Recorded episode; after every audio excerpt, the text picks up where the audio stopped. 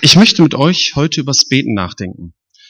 Ich bin selber nicht so der große Beter, aber mir ist das Thema in letzter Zeit recht wichtig geworden. Und da ich ein Kind der 70er und 80er bin, fallen mir auch immer mal wieder, immer mal wieder Lieder aus meiner Jugend ein, die ich damals so gehört habe. Damals war die Gruppe BAP aus Köln sehr populär. Manche kennen die vielleicht. Ein paar Lieder mochte ich, ein paar nicht. Ich habe es eigentlich nicht so mit Kölsch. Aber die hatten ein Lied im Repertoire, das sich mit dem Gebet beschäftigte. Ähm, ich zeige euch mal ein paar Textauszüge, allerdings äh, auf Hochdeutsch übersetzt, weil Kölsch kann man ja keinem zumuten. Nehmen wir in die Richtung, da ist der Rechner, ne? Ah ja, zu weit. So, genau. Also, wenn das Beten sich lohnen täte, wie gesagt, nicht in Kölsch, sondern Hochdeutsch, was meinst du wohl, was ich dann beten täte? Für all das, wo der Wurm drin, für all das, was mich schon immer quält, für all das, was sich wohl niemals ändert, klar auch für das, was mir gefällt. Ich tät beten, was das Zeug hält, ich täte beten, auf Teufel komm raus, ich täte beten, für was ich gerade Lust hätte, doch für nichts, wo mir wer sagt, du musst. Vielleicht beneide ich auch die, die glauben können, doch was soll das, ich jage doch kein Phantom, Gott wäre beten, nicht so sinnlos. Ja, was ist die Vorstellung dieses Liedes, die Botschaft? Beten lohnt sich nicht. Es fängt ja schon so an, wenn das Beten sich lohnen täte. Für unsere Schüler, das ist Konjunktiv Vergangenheit und diese Zeitform nimmt man für sehr Unwahrscheinliches. Aber wenn doch, wofür will er beten? Er hat schon die anderen im Blick, für all das, wo der Wurm drin ist, für all das, was sich wohl niemals ändert. Doch er sieht es aus seiner Blickrichtung, was mich quält. Das ist halt ein generelles Problem. Man ist natürlich gegen Krieg, gegen Hunger, gegen Leid, aber man weiß ja gar nicht so richtig, wo wie viel Leid ist. Dadurch übersieht man einfach viel. Der Liedautor sieht das Gebet als Mittel, um Dinge zu bewirken, so wie er sich das vorstellt. Ne? Man braucht, kann ja auch an vielen Dingen verzweifeln. Es wäre doch schön, wenn man nur zu beten bräuchte und Abracadabra ist passiert. Und natürlich, darin ist das Lied auch nach 30 Jahren noch sehr modern. Ich bete wann und wozu ich Lust habe. Aber es ist sowieso sinnlos. Gott ist nur ein Phantom, so seine Schlussfolgerung. Man merkt aber, dass doch eine gewisse Sehnsucht herausschimmert, dass da doch mehr dran wäre. Und eine Sache hat er verstanden. Das Gebet an sich war einmal ursprünglich so gedacht, dass es etwas bewirken sollte. Und da kommt der Liedautor nicht mit klar. Und irgendwie fordert es ihn heraus.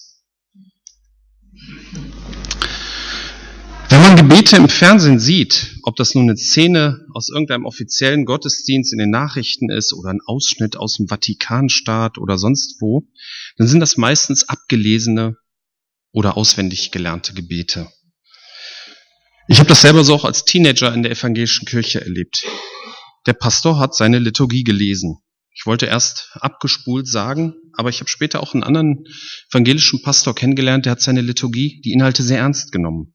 Dem konnte ich das abspüren. Von daher bin ich mit solchen Urteilen vorsichtig. Aber die Gefahr des Abspulens ist natürlich vorhanden, weil man immer dieselben Texte liest, beziehungsweise irgendwann auswendig kann. Ich weiß noch, wie ich freie Gebete als Jugendlicher kennengelernt habe. Ich kann mich sogar noch an das allererste Mal erinnern. Ich war 15 und besuchte das erste Mal einen christlichen Jugendkreis in Witzhelden, der von einem evangelischen Theologiestudenten geleitet wurde. Nach dem Thema sollten wir die Augen schließen und still zu Gott beten. Und mein Kopf war leer und ich wusste nicht, was ich beten sollte. Worüber soll ich mit Gott reden? An das zweite und dritte Mal kann ich mich nicht mehr erinnern, aber dieses erste Mal, das werde ich wohl nie vergessen. Dieser Theologiestudent hat er nachher auch frei laut gebetet. In diesem Kreis, der einmal im Monat stattfand, bin ich dann weiter hingegangen, habe auch irgendwann die Gemeinde hier kennengelernt. Die haben dann, waren mal Gastreferenten da. Der Roland wird sich erinnern, ganz dunkel. Mit Gunther und Michael wart ihr da. Hier im Gottesdienst wurde frei gebetet. Das kannte ich aus Gottesdiensten bisher auch nicht. Keine Liturgie, freies Gebet und die Lieder waren etwas, wie sag ich's, frischer als in der Kirche. Das fand ich toll. Und auch damals fand ich, das finde ich auch heute noch, freies Gebet irgendwie ehrlicher als abgelesenes oder auswendig gelerntes Gebet. Selbst wenn dann einer mal wirklich dummes Zeug redet, das kommt ja auch manchmal vor, es war trotzdem irgendwie ehrlicher, weil er sich Gedanken gemacht hat. Aber das ist natürlich, das ist jetzt so mein subjektives Empfinden. Ne? Also wenn ich zum Beispiel hier im Gottesdienst moderiere und am Anfang bete, schreibe ich mir auch Stichpunkte auf, passend zum Wochenspruch. Was für mir, für mich und für die Gemeinde wichtig geworden ist. Ja, aber nun möchte ich mit euch in die Bibel gucken, was die Bibel über Gebet sagt. In der Bergpredigt spricht Jesus ab Matthäus 6, Vers 5 über das Gebet. Genau. Ich lese euch das mal vor. 5, Vers 5 bis 8. Wenn ihr betet, macht es nicht wie die Heuchler, die sich zum Gebet gern in die Synagogen und in die Straßenecken stellen, um von den Leuten gesehen zu werden. Ich sage euch, sie haben ihren Lohn damit schon erhalten. Wenn du beten willst, geh in dein Zimmer, schließ die Tür und bete zu deinem Vater, der auch im Verborgenen gegenwärtig ist. Und dein Vater, der ins Verborgene sieht, wird dich belohnen. Beim Beten sollt ihr nicht leere Worte aneinander reihen, wie die Heiden, die Gott nicht kennen. Sie meinen, sie werden erhört, wenn sie viele Worte machen. Macht es nicht wie sie, denn euer Vater weiß, was ihr braucht, und zwar schon bevor ihr ihn darum bittet. Also das Gebet ist nicht für das eigene Ansehen gedacht. Äh, heute kann man in der Gesellschaft mit Beten jetzt nicht mehr so punkten, aber es ist klar, was damit gemeint ist. Ein Gebet macht nur Sinn, wenn es an Gott gerichtet ist. Wenn es zur Angeberei dient, ist es sinnlos. Und auch bei dem Lied am Anfang, da spielt Gott ja eigentlich gar keine Rolle. Er beschreibt letztendlich nur ein Beten, das ein Aufzählen von Wünschen ist, aber den eigentlichen Adressaten gar nicht im Blick hat. Gott ist ein Vater, der uns sieht, wenn man Gottes Kind ist. Und die, die Gott nicht kennen, machen beim Gebet nur nutzlose, leere Worte. Und Gott, unser Vater, weiß, was wir brauchen. Und zwar schon, bevor wir ihn darum bitten. Mir ist bei der Vorbereitung noch ein weiterer Satz zum Thema Gebet aus meiner Jugend eingefallen. Beten alleine reicht nicht, man muss auch was tun. Dieser Satz enthält sogar eine gewisse Weisheit, nicht weil er wahr ist, also meiner Ansicht nach ist er falsch. Aber wenn man darüber nachdenkt, warum er falsch ist, dann kommt man zu einem besseren Verständnis, was Gebet eigentlich ist. Ich habe diesen Satz schon lange nicht mehr gehört. Wenn man so vor 20 Jahren, wenn ich dann, habe ich damals habe ich mehr über den Glauben diskutiert und wenn man dann auf das Thema Gebet kam, da kam das ganz oft. Beten alleine reicht nicht, man muss auch was tun. Was für ein Verständnis vom Beten, vom Christsein steckt hinter diesem Satz. Vielleicht könnte man das so ausdrücken. Christen beten irgendwie, entweder spulen sie Gebete ab, so wie ein Rosenkranz, oder beten sonst irgendwie. Aber wenn sie nichts tun, passiert auch nichts. Wenn man nur redet, mit wem auch immer, und nichts tut, passiert nichts. Für die reine Aufzählung von Wünschen, letztendlich von leeren Worten, durch Menschen, die Gott nicht kennen, gilt das auch. Das reicht wirklich nicht. Da passiert nichts. Da muss man was tun. Aber wie ist das, wenn man mit Gott, seinem Vater, spricht? Wenn ein Gotteskind sich an seinen Vater wendet und dieser Vater ist allmächtig, was passiert dann? Gott wird irgendwie wirken. Und muss man dann noch etwas tun? Nein, muss man nicht. Vielleicht wird man etwas tun, aber man muss nichts tun. In Philippa 2, Vers 13 steht das so schön drin, ich habe jetzt mal die Luther genommen, weil das da sehr knackig ausgedrückt ist. Denn Gott ist, der in euch wirkt beides, das Wollen und das Vollbringen, nach seinem Wohlgefallen. Er bewirkt nicht das Müssen und das Vollbringen, sondern das Wollen und das Vollbringen. Gebet ist ja auch Begegnung, Kommunikation mit Gott. Und alleine das verändert einen schon. Aber Gott kann noch mehr. Er kann unser Wollen verändern, vom Ego-Trip wegführen. Und deswegen reicht beten und man muss nichts tun. Tja. Und was sollen wir beten? Lukas 11, 1 bis 4. Jesus hatte unterwegs Halt gemacht und gebetet. Darauf bat ihn einer seiner Jünger, Herr, lehre uns beten. Auch Johannes hat seine Jünger beten gelehrt. Jesus sagte zu ihnen, wenn ihr betet, dann sprecht. Vater, dein Name werde geheiligt, dein Reich komme. Gib uns jeden Tag, was wir zum Leben brauchen.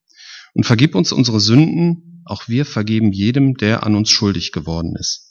und lass uns nicht in Versuchung geraten. Ist das das Vaterunser? Ist das eine moderne Übersetzung? Ja, das ist die neue Genfer Übersetzung, hier NGÜ. Die ist ziemlich modern, heutiges Deutsch, aber ziemlich genau von der Bedeutung. Aber da fehlt doch was. Im Prinzip gibt es zwei Vaterunser. Das ist das kürzere. Ich habe bisher noch nie erlebt, dass dieses Gebet irgendwo gemeinsam gebetet wurde. Obwohl es mit den Worten beginnt, wenn ihr betet, dann sprecht. Ich möchte nun mit euch gerne einmal beide Vaterunsers durchgehen und vergleichen, was da inhaltlich so drin steht. Markus 6, 9, ab Vers 9, da ist das ähm, lange und Lukas 11, ab Vers 2 ist das ähm, kurze. Der erste Satz ist die Anrede. Vater oder unser Vater im Himmel. Der Unterschied ist nicht so groß. Dass Gott unser Vater im Himmel ist, sollte jedes, jedem Kind Gottes klar sein. Aber vielleicht ist die ausführliche Variante dort angebracht, wo Außenstehende zuhören können, damit eindeutig ist, wer gemeint ist. Ja, und dann kommt die erste Bitte. Dein Name werde geheiligt. Geheiligt. Habt ihr mal versucht, das Wort heilig zu definieren? Das wird im christlichen Kreis immer gern benutzt, das ist gar nicht so leicht. In der Umgangssprache ähm, ist das ja auch schon vorgedrungen. Da heißt das sowas wie unverrückbar oder unaufgehbar. Ne? Wenn jemand sagt, das ist mir heilig, so, da geht nichts dran, das bleibt so. So ein bisschen passt das auch. Denn der Name, unter dem Gott auf diese Erde gekommen ist, Jesus Christus, der ist für uns unverrückbar. Dieser Name ist uns heilig. Vollständige Bedeutung dieses Wortes, das habe ich jetzt aus Wikipedia, da gucke ich aber Wortdefinition immer gerne nach. Wikipedia definiert das Wort heilig als zur göttlichen Sphäre gehörend. In Jesaja 6, Vers 3 wird Gott dreimal heilig genannt. Und dann gibt es Stellen in zum Beispiel 3. Mose 11, Vers 44, da wird diese Heiligkeit auf Menschen ausgedehnt. Denn ich bin der Herr, euer Gott, heiligt euch und seid heilig, weil ich heilig bin. Es scheint also so zu sein, dass die Ausrichtung auf Gott, die Nähe Gottes, heilig macht. Und damit scheint die Definition von Wikipedia tatsächlich richtig zu sein. Nur weil das da drin steht, heißt das ja nicht, dass das stimmt. Und dein Name werde geheiligt würde dann bedeuten, dass hier auf Erden allen klar werden soll, dass der Name Jesus Christus zur göttlichen Sphäre, zu Gott gehört. Dass es der Name ist, in dem Rettung ist. Es gab in den früheren Jugendliederbüchern, so die Älteren erinnern sich vielleicht an das Lied, gab es eine Vertonung vom Vater Unser. Bei der Melodie- und Textverteilung habe ich das Gefühl, das äh, war eher so gehuddelt. Aber der, der Autor hatte eine interessante Idee. Ähm, ich ich singe das mal kurz an. Ähm, Vater unser, Vater im Himmel, geheiligt werde dein Name, dein Reich komme, dein Wille geschehe, geheiligt werde dein Name, wie im Himmel, so auch auf Erden, geheiligt werde dein Name. Unser täglich Brot, Herr, gib uns heute, geheiligt werde dein Name. Also musikalisch jetzt nicht so anspruchsvoll, aber ich fand eine Idee, fand ich total gut in diesem Lied, dass ähm, alles, was wir erbitten, das soll dazu dienen, dass Gottes Name, der Name Jesus Christus, geheiligt wird. Dass es der ganzen Welt zeigt, Jesus Christus ist von Gott gesandt. Er war nicht nur ein Mensch, er war Sohn Gottes, er ist auferstanden, erlebt. Und das soll allen klar werden. Letztendlich heißt das, geheiligt werde dein Name. Ja, kommen wir zum nächsten. Dein Reich komme. Hier haben wir eigentlich wieder dieselbe Aussage bei beiden Versionen. Ähm, bei der Matthäus-Version steht noch dabei, dein Wille geschehe auf der Erde, wie er im Himmel geschieht. Aber eigentlich ist das klar, ne? Wo Gottes Reich ist, geschieht sein Wille. Wo ich das Sagen habe, geschieht mein Wille. Gibt's leider nicht das Reich, ne?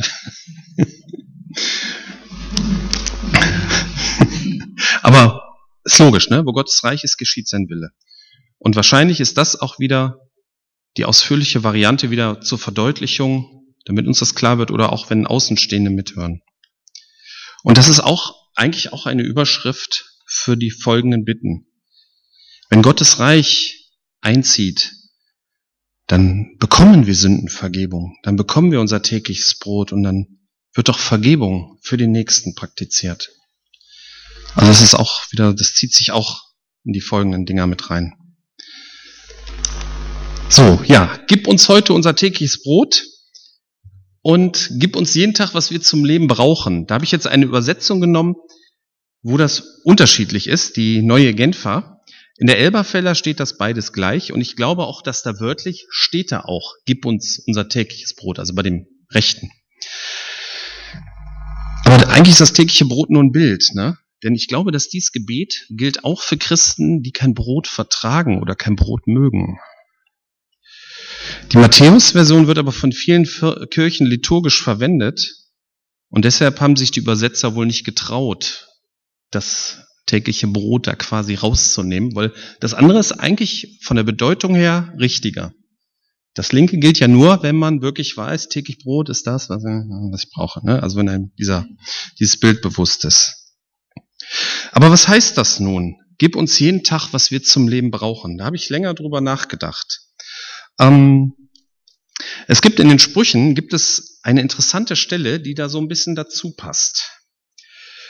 Sprüche 30, 8 und 9.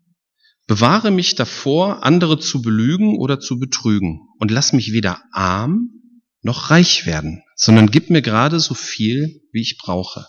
Denn wenn ich reich werde, könnte ich dich verleugnen und sagen, wer ist der Herr? Und wenn ich zu arm bin, könnte ich stehlen und so den heiligen Namen Gottes in den Schmutz ziehen. Was heißt das für uns? Reich und arm sind relativ. Verglichen mit dem Mittelalter leben wir alle wie die Könige. Wir haben fließendes Wasser, wir haben bequeme Heizung, wir haben genug zu essen und wir haben viele elektrische Geräte, die uns als zuverlässige Helfer dienen.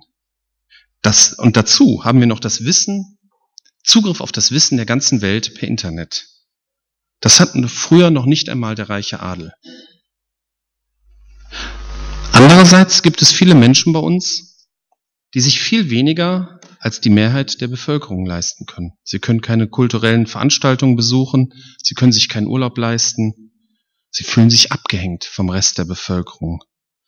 Das deutsche Wort arm wird laut Wikipedia von den meisten Sprachforschern auf ein germanisches Wort zurückgeführt, das vereinsamt, verwaist, verlassen bedeutet. Und das drückt ja genau dieses Abgehängtsein aus.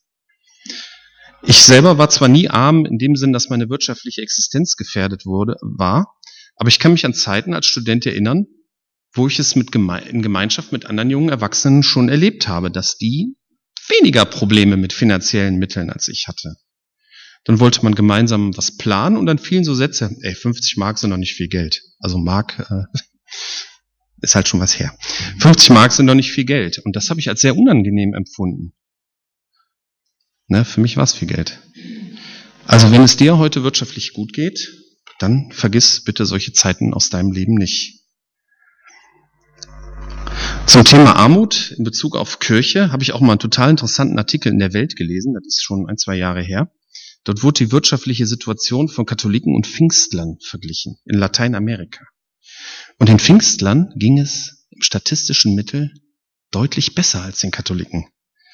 Und der Autor des Artikels, der hat das so erklärt, dass den Katholiken gesagt wird, dass man lernen muss, in der Armut zufrieden zu sein, man wird im Himmel dann belohnt. Und in den Pfingstgemeinden, da geht es ja eher dann so, Gott kann was ändern. Gott kann auch materiell was ändern. Ich meine, manche Pfingstler sind ja so drauf, die sagen, Gott will, dass du reich wirst. Das ist dann schon ein bisschen Overkill. Aber grundsätzlich scheint alleine die Möglichkeit, sich selber wirtschaftlich verbessern zu können, Menschen anzutreiben. Und so passiert was. Und ich glaube auch, dass Gott auf Gebete reagiert, Herr, hilf mir in meiner Armut. Das glaube ich schon. Herr, mach mich reich, äh, das wird mit Sicherheit äh, nicht, aber Herr, hilf mir in meiner Armut schon. Es gibt auch einen interessanten Bibelvers dazu. Den habe ich auch auf Folie. 1. Korinther 7, 20, 21. Jeder soll die Lebensumstände akzeptieren, in denen er sich befand, als er zum Glauben gerufen wurde. Warst du ein Sklave, als Gott dich rief, lass dich davon nicht niederdrücken. Wenn sich dir allerdings eine Gelegenheit bietet, die Freiheit zu erlangen, dann mach dankbar davon Gebrauch. Wenn man das verallgemeinert, heißt das eigentlich, sei zufrieden mit deiner Situation. Aber nutze die Chancen, die sich dir bieten. Unzufriedenheit macht einen krank und die Umgebung meistens auch. Man kennt vielleicht Leute, die haben das Wort Klage so auf der Stirn stehen. Und die machen es einem oft schwer. Gib uns jeden Tag, was wir zum Leben brauchen. Und ich füge einmal eigenmächtig hinzu und schenke uns die Zufriedenheit dazu. Aber wie gesagt, Chancen, die sich ergeben, darf, soll man nutzen. Das kommt in dem Bibeltext so ganz selbstverständlich rüber. Ne, so dieses, dass der Autor der Welt da als katholisches Modell, das ist falsch. Natürlich darf man Chancen nutzen, wenn sie sich ergeben. Und auch das andere Extrem, die Geldgier oder Besitzgier, die ist natürlich auch ungesund. Die Bibel bezeichnet sie als Götzendienst. Das ist klar. Ja, gib uns jeden Tag, was wir zum Leben brauchen. Und vergib uns unsere Schuld, wie auch wir vergeben, die an uns schuldig wurden. Hier sind beide Versionen wieder gleich. Vergebung ist ja schon ein zentraler Punkt in unserem Glauben. Um Vergebung bitten, Vergebung empfangen, anderen vergeben. Das kann man nicht trennen. Zuallererst braucht man natürlich die Erkenntnis, dass man selber Vergebung braucht. Man benötigt Problembewusstsein. Ich mache immer wieder Murks gegen meinen Mitmenschen. Also Neudeutsch für, ich bin ein sündiger Mensch. Von daher brauche ich Vergebung durch Gott. Und vergeben wir selbstverständlich unserem Nächsten? Das wird natürlich dann sehr schwer, wenn der andere einem wirklich wehgetan hat. Banale Dinge kann jeder vergeben, aber schlimme Dinge? Vergebung ist nicht dasselbe wie unter den Teppich kehren. Zur Vergebung kann es auch gehören, dass man zugibt, dass man verletzt wurde. Man muss Schwäche und Schmerz eingestehen. Oft genug reagiert ja ein verletzter Mensch so, indem er die Sache abtut. Ist mir egal, war nicht so schlimm, reden wir nicht mehr drüber. Aber der Klang der gesprochenen Worte entlarvt deren Inhalt als Lüge. Manchmal wird man auch ohne Absicht verletzt. Mir ist das auf der Arbeit letztens passiert. Hat ein Kollege, weil es Probleme mit einer Datenbankabfrage gab, zu einem Meeting eingeladen und als Begründung in die Einladung geschrieben, dass meine, das war meine Abfrage, er hat mich namentlich erwähnt, daran schuld wäre. Ich war total sauer, weil das so nicht stimmte, aber die anderen Kollegen haben die Mail genauso verstanden wie ich. Diese Mail ging an viele, auch an den Chef, der war nämlich auch eingeladen. Und dann habe ich mich in dem Meeting lautstark deutlich angepisst über diese Mail beschwert. Inzwischen bin ich überzeugt, dass der Kollege es gar nicht böse gemeint hat. Er hat sich unabsichtlich in der Formulierung vergriffen. Und wahrscheinlich war meine Reaktion auch überzogen. Aber er hatte einen meiner wunden Punkte erwischt. Also ich habe nichts gegen Kritik, auch öffentliche Kritik tut zwar weh, aber das geht. Ich habe nur ein Problem damit, wenn ich mich nicht dazu äußern kann. Und das geht nicht, weil bei diesen Einladungsmails, da kann man nicht drauf antworten. Die sind dann raus. Das ist dasselbe, als wenn man was in die Stadt schreit, das ist dann raus. Jeder hat irgendwelche wunden Punkte und das war halt einer von meinen. Letztendlich ist es gar nicht wichtig, ob es der Kollege absichtlich oder vorsätzlich gemacht hat. Vergeben sollte ich ihn in jedem Fall. Für die weitere Zusammenarbeit ist natürlich schon besser, dass es nicht vorsätzlich war. Ne? Also nette Kollegen sind ja irgendwie angenehmer und deswegen versuche auch ich ein netter Kollege zu sein. Ja, Vergebung ist ein Thema, das einem ein Leben lang begleitet und was auch ein Schlüssel für persönliche Freiheit ist. Nachtragend zu sein bedeutet nämlich, dass man dauernd eine Last jemandem hinterhertragen muss. Und mit so einer Last ist man nicht frei. Also, vergeben, wir, auch wir vergeben jedem, der an uns schuldig geworden ist. Ja, kommen wir zur Versuchung. Hier haben wir wieder Unterschied in beiden Versionen. Lass uns nicht in Versuchung geraten, sondern errette uns von dem Bösen. Die Versuchung scheint eine besondere Gefahr für uns Christen zu sein. Und interessanterweise steht hier nicht, lass uns in der Versuchung widerstehen. Lass uns gar nicht erst hineinkommen. Anscheinend ist das Fleisch wirklich schwach. So steht es zum Beispiel in Markus 14, Vers 38. Wacht und betet, damit ihr nicht in Versuchung geratet. Der Geist ist willig, aber die menschliche Natur ist schwach. In einer Werbung, ich glaube, das war Werbung für das Eis Magnum, da bin ich mir aber nicht mehr sicher, Da wurde einmal der Spruch gebracht, das Schönste an der Versuchung ist das Nachgeben. Und das ist genau das Problem. Jeder hat wohl eigene Versuchungen, bei denen er gefährdet ist. Ähnlich wie mit den wunden Punkten. Aber so ein bisschen kann ein dieser Gebetsteil trotzdem ärgern. Ne? Wir möchten doch lieber stark sein mit Christus, unterwegs, allem Bösen, allen Versuchungen, vorbildlich widerstehen. Und das passt nicht zu diesem Gebet. Ich bin schwach. Lass mich in manche Situationen bitte gar nicht hineinkommen, wo der Böse sowieso stärker ist als ich. Aber das ist leider die Wahrheit. Ja, und dann der Schluss. Den gibt es nur in einer Variante, denn dir gehört das Reich und die Kraft und die Herrlichkeit in Ewigkeit. Amen. In vielen Bibelübersetzungen, da steht dieser Satz nur in der Fußnote. Er steht ja gar nicht selber am Text drin, weil er in den ältesten Quellen fehlt. Allerdings, das fand ich interessant, in der Lutherbibel war eine Anmerkung, dass er am Anfang des zweiten Jahrhunderts, und das ist schon recht früh, in einer Gemeindeordnung auftaucht, wo das ganze Vaterunser angeführt wurde. Ja, was soll man von diesem Satz halten? Er stimmt. Ja, ne? Ist so. Mir fallen aber zwei Wünsche dazu ein. Zum einen würde ich mich freuen, wenn Gottes Reich, Kraft und Herrlichkeit noch mehr in meinem Leben und in unserer Gemeinde sichtbar und erkennbar wird. Und zum anderen würde ich mich freuen, dass ich und dass wir es auch wirklich erkennen, wo Gottes Reich und Kraft und Herrlichkeit wirksam sind.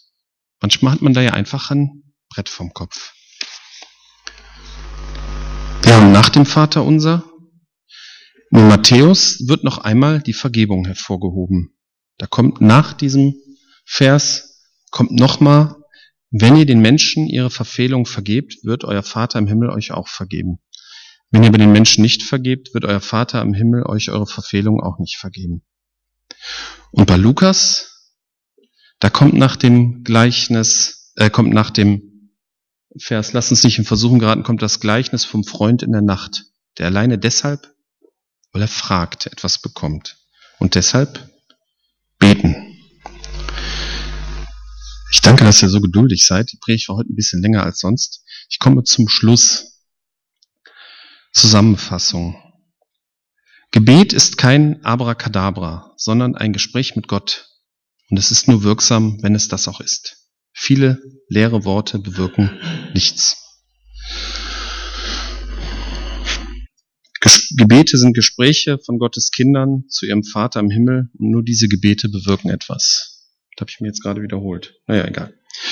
Es gibt zwei Vaterunsers mit vergleichbarem Inhalt wobei das Bekanntere das ausführlichere ist. Dein Name werde geheiligt. Der Name, in dem das Heil ist, soll überall als solcher bekannt sein, zur göttlichen Sphäre gehörend. Jesus Christus, der Name, in dem das Heil ist. Dein Reich komme, das beinhaltet, dass Gottes Wille geschehe, bei uns persönlich, in unserer Gemeinde und überall. Gib uns jeden Tag, was wir zum Leben brauchen. Und lass uns damit zufrieden sein, Dabei aber nicht resignieren, sondern Chancen durchaus nutzen.